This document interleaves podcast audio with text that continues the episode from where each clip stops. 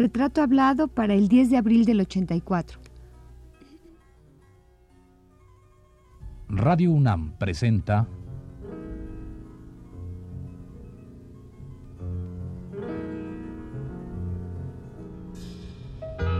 Retrato hablado.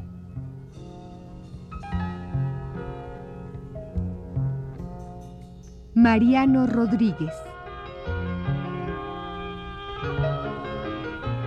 Un reportaje a cargo de Elvira García.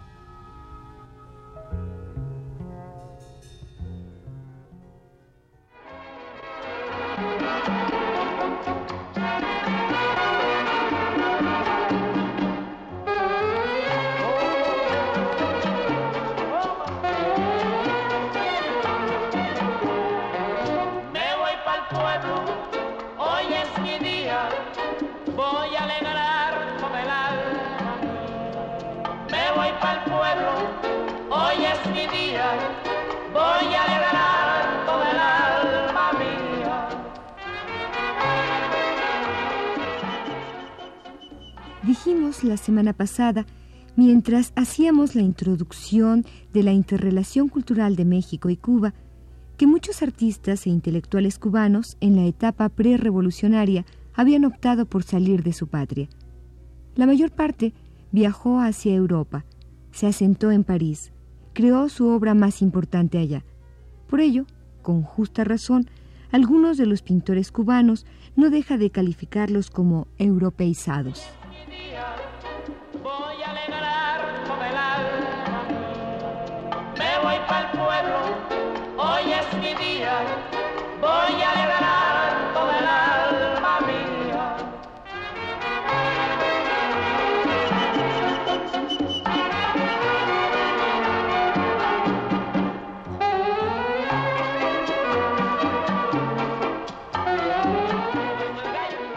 Sin embargo, este no es el caso de Mariano Rodríguez.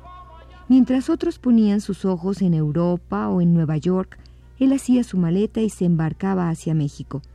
El movimiento muralista mexicano, en su pleno apogeo en aquellos años 30, le inquietaba profundamente.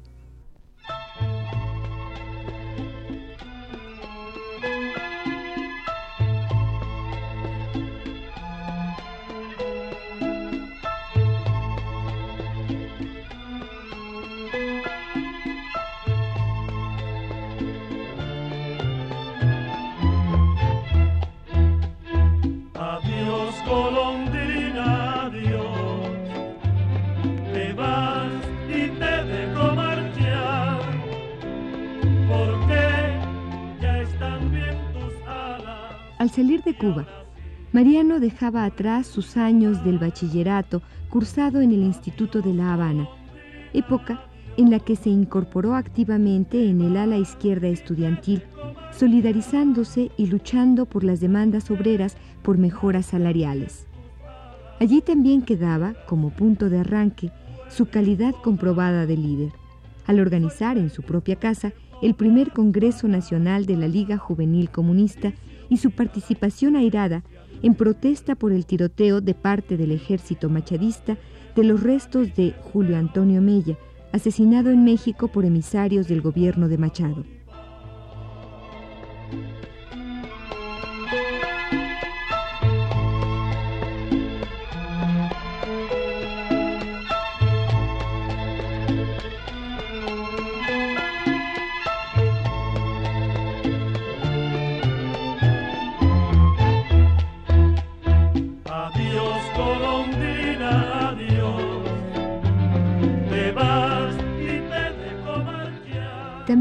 En su casa de la Víbora, en La Habana, que el pintor recuerda muy larga, con un portal grande, sala, saleta, una retaíla de cuartos, el comedor al fondo, dos cuartos más y un sótano enorme. Seguramente allí, en alguno de esos cuartos, quedaron esperando sus lecturas sobre Martí, sus dibujos de aquellos barcos anclados que vio en el mar de las Canarias, o aquellos otros que reproducían retratos de actores de cine, retratos con los que el incipiente pintor y gran enamorado intentaba conquistar a las muchachas.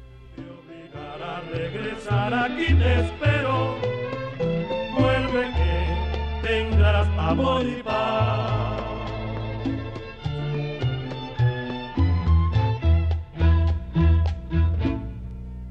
Todo esto quedaba ahí, en La Habana del año 1936, fecha en que don Mariano Rodríguez decidió viajar a México para conocer y vivir de cerca el muralismo mexicano. Ya están bien tus alas y ahora sí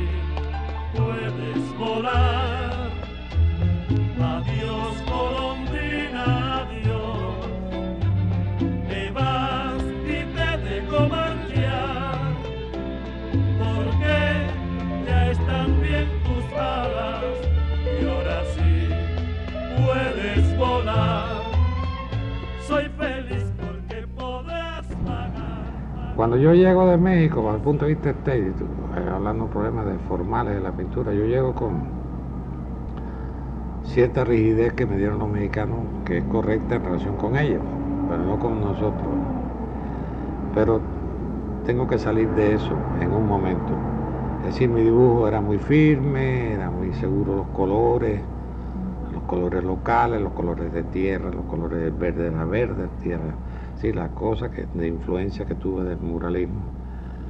Muy seguro de dibujo. y- Entonces, realmente nosotros somos un espíritu un poco sensual, bastante sensual, bastante voluptuoso y trópico. Y un día yo tenía un gallo ahí amarrado. Entonces empecé a trabajar como partiendo de esas formas que tenía, la rigidez. La ri- no rigidez, no que el dibujo fuera rígido, sino la, la La firmeza técnica. y la técnica que me habían dado, que era el gallo, por ejemplo, utilizando el gallo como dibujo, podía manejar el color libremente, puesto que el gallo es un animal que uno hace lo que le da la gana con él. Y eso fue por el año 41. Y en el año 41 pinté mis primeros gallos en acuarela y, y después me hice mis primeros cuadros. Que uno fue premio en una exposición que se hizo en- aquí en La Habana por el Interamerican Foundation, que pasó al Museo de Arte Moderno de Nueva York, todavía está allá. Y otros, o sea, se vendieron y se perdieron, no sé por dónde andan. Además el gallo le, le permitía el, el- La- esa el libertad, uso del color. Esa libertad de color, esa libertad de expresiva De con el movimiento. color. Y, y al mismo tiempo me empecé, empecé a liberar todo mi dibujo y todas mis cosas. Y a partir de eso, pues ya empezó realmente lo que nosotros aportamos a, a la pintura, en algunos aspectos del trabajo del color. Creo que casi toda la pintura cubana es época muy fuerte de colores. Y a partir de ahí empecé a pintar gallo, que lo he pintado toda mi vida.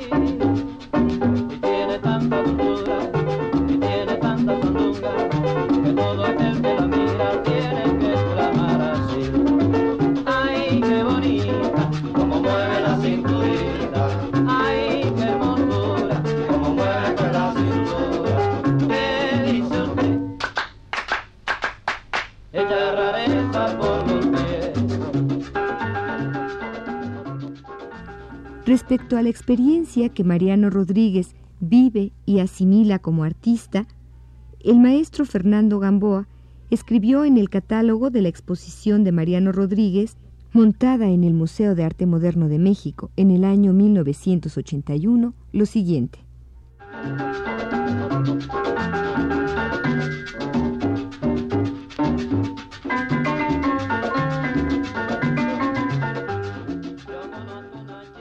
La obra de Wilfredo Lamb tiene mucho del arte occidental en sus tendencias contemporáneas, pero fuertemente impregnada de esas misteriosas esencias afroorientales que confieren un encanto tan peculiar a su isla, si los cuadros de Amelia Peláez constituyen igualmente una bella síntesis de lo europeo y lo caribeño, evocando los tiempos de la Cuba española, si en las telas barrocas de Portocarrero en las cuales, por cierto, tampoco faltan las influencias de las corrientes modernas, hierve la vida bulliciosa de su pueblo, en el mestizaje pictórico de Mariano hay un elemento que no existe en el de los otros tres, la influencia del arte mexicano.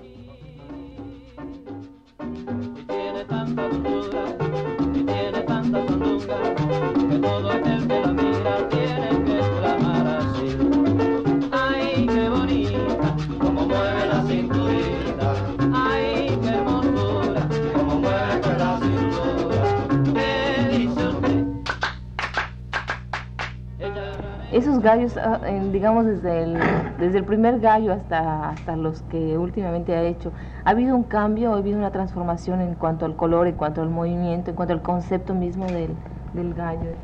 Sí, en relación con cierta forma que esté usando en un momento determinado, como puede ser una, una pintura más expresionista, o pintura que tenga conceptos más abstractos, aunque no son abstractos, en realidad nunca fui totalmente abstracto pues el gallo es el elemento que yo manejo, que me hace sentir bien con esa forma determinada. Es decir, si el gallo se ha salido bien, eh, quiere decir que, voy por buen camino, es casi como un tour de force.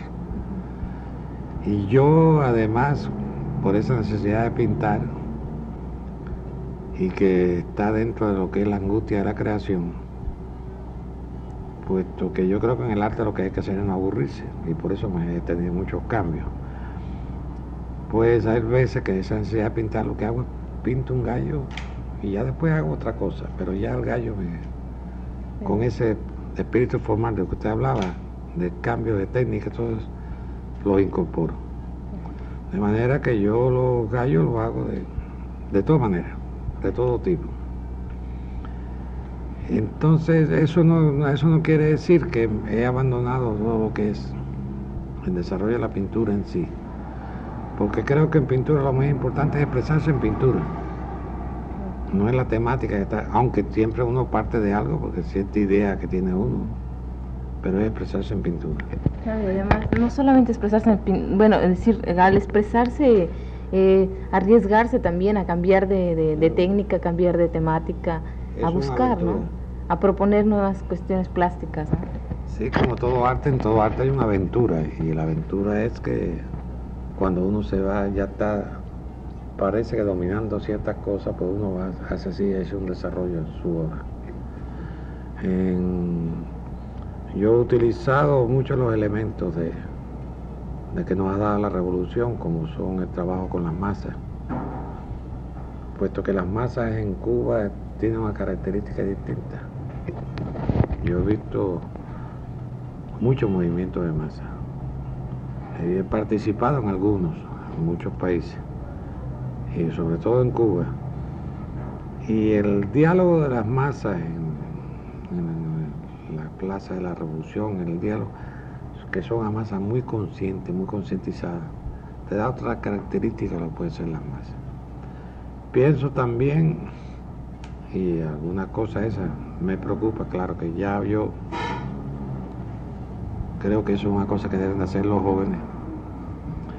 Es que la revolución está dando una serie de símbolos y de, y de elementos para que se haga ya un arte de la revolución.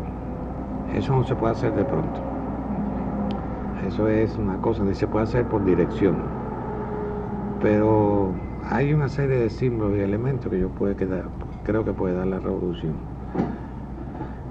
De ahí fue mi temática de las masas, que creo que las usé de todas maneras. Y tú vas a mi estudio vas a ver, eh, había un momento que ya las masas eran elementos abstractos nada más, pero eran masas de todas maneras, la acumulación de formas.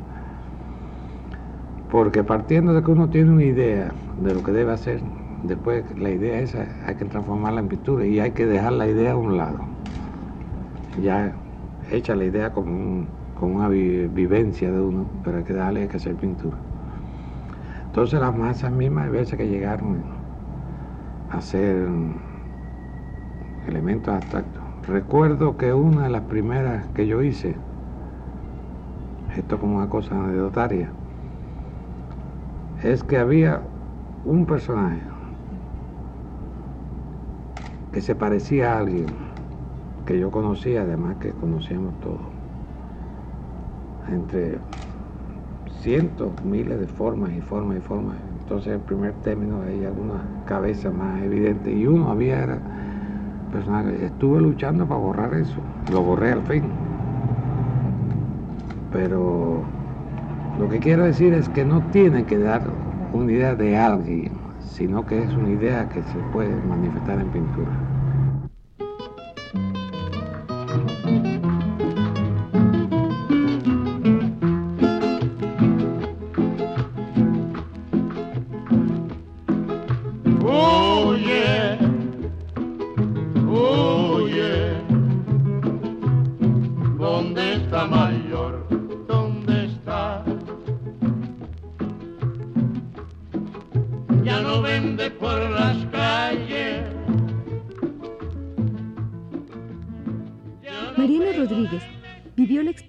Del arte mexicano a través de los que fueran sus maestros.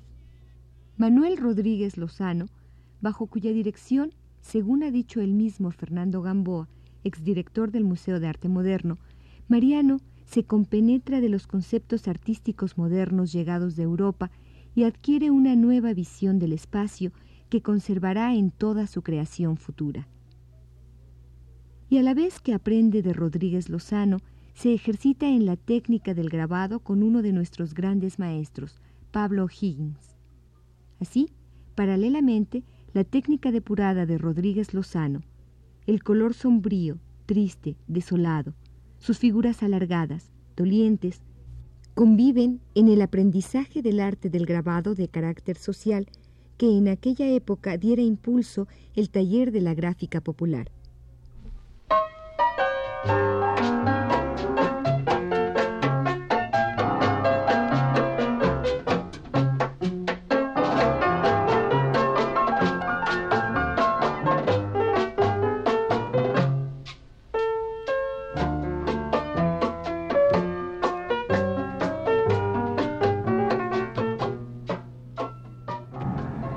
Esta trayectoria que yo tuve en la pintura, que pasé por todos esos elementos, pues bueno, tuve mis exposiciones en Nueva York, en París, bueno, en una serie de lugares, en Estocolmo, en exposiciones colectivas.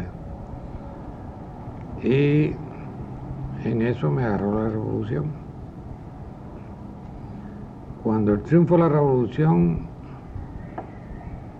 me propusieron ya el primer año que si yo quería abrir la embajada de la India. Y entonces me pareció algo así como a, un pintor que está dando viajes por el mundo, que está dando vueltas. Me pareció que era maravilloso que yo fuera a la India, porque la India la quiere ver todo el mundo. Y me fui a la India de consejero y abrimos la embajada en el 59. ¿Cuántos años estuvo ahí? Ay, no poco, estuve año y medio hasta que llegó lo de Girón, la playa Girón, que ya era encargado de negocio porque el embajador que estaba allí traicionó. Y, y entonces después pedir venir para acá, porque yo lo que quería estar en la India, pero no quería ser diplomático. Siempre un trabajo muy fuerte, que no estaba muy relacionado con lo que era el arte. Entonces regresé a Cuba por el 61 y participé en el primer congreso de escritores que se hizo acá, de escritores y artistas, para fundar la UNEAC. Soy fundador de la UNEAC, dirigí el departamento de artes plásticas en la UNEAC y en eso me llamó Aide para que viniera aquí a la, a la Casa de las Américas.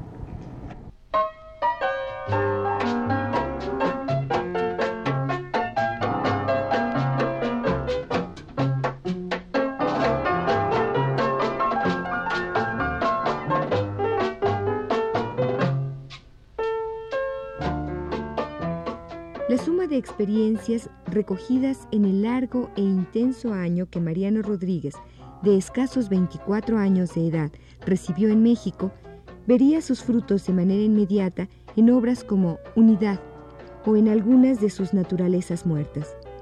El color, El estallido del mismo no se producía aún. Mariano guardaba su calidad de colorista magnífico. Nos reservaba en realidad una gran sorpresa.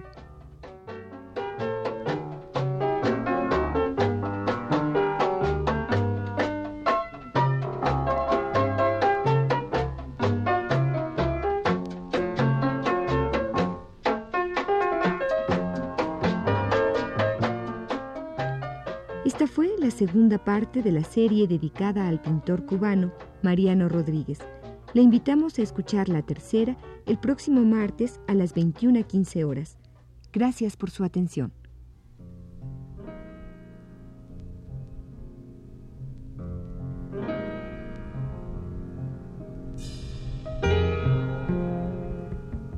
Radio UNAM presentó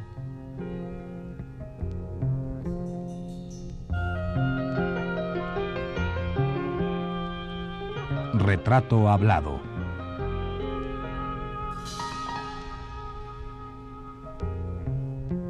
Mariano Rodríguez.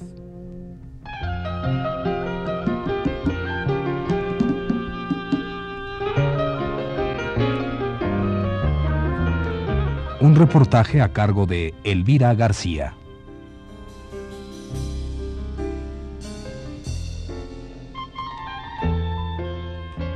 Realización técnica de Pedro Bermúdez y José Luis Aguilar. Lectura de Carlota Villagrán. Una producción de Radio UNAM realizada por Georgina Suárez.